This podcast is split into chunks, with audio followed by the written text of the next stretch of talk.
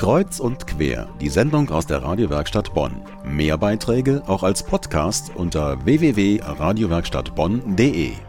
Haben Sie das auch schon mal gemacht? Sie sind in einer schönen Straße, zum Beispiel in der Südstadt unterwegs, sehen ein tolles Haus und denken sich, wie sieht es wohl dahinter aus?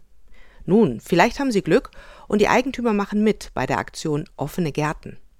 Insgesamt 129 private Gärten öffnen dieses Jahr ihre Pforten und sind in Bonn und im südlichen Rheinland zu sehen. Die Aktion findet schon zum siebten Mal statt und wird mitorganisiert vom Amt für Stadtgrün der Stadt Bonn. Wir gehen jetzt in die Bonner Südstadt, in den Garten von Klaus-Peter Müller und Anke Helmbrecht. Wir befinden uns in der Ermelkeistraße im Weißen Garten, der dieses Jahr ein paar blaue Pflanzen dazu bekommen hat. Er hat viele Strukturpflanzen, Buchsbäume, Funkien, aber natürlich auch Rosen, ein tränendes Herz in Weiß und einen kleinen Teich. Wir haben selber Gärten besichtigt und fanden das ganz toll und haben gedacht, das ist eine gute Idee, da machen wir mit.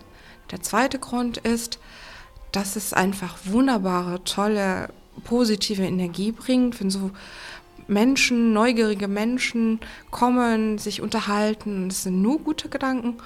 Und der dritte Grund ist, einfach zu zeigen, dass man auch aus einem ganz kleinen Garten, 60 Quadratmeter, etwas machen kann. Eine ältere Dame mit Schirm, Schal und Kapuze schaut sich um. Ich finde ja auch schön, was so hinter den Häusern ist. Ich gehe so gern die Straße entlang und gucke mir die Häuser an.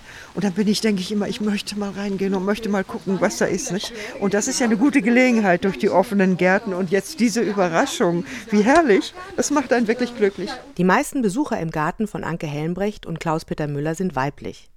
Es waren aber auch ein paar Männer unterwegs. Sie haben oft einen ganz besonderen Grund zu Gärtnern und denken schon weiter. Ja, der Garten gibt erstmal für mich die Möglichkeit, auch mal Nutzpflanzen anzupflanzen. Äh, es gab zwar jetzt vor ein paar Tagen schon mal die Frage, was macht man mit der Ärmelkai-Kaserne? Könnte man der Urban Gardening machen beispielsweise? Aber für mich war die Idee, in einer Stadt auch S-Bahn-Nutzen zu ziehen, ist eine sehr reizvolle Aufgabe. Ob Forsthausgarten, Kräutergarten, Kunst- oder Naturparadies. Ein Besuch lohnt sich in jedem Fall, egal wie das Wetter ist. Die Aktion der offenen Gärten läuft noch bis Ende Juli. Der nächste Termin ist am Wochenende vom 22. und 23. Juni. Alle Gärten, die man besuchen kann, nennt eine Broschüre der Stadt Bonn.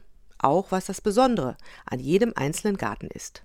Den Link dazu gibt es bei uns auf radiowerkstattbonn.de.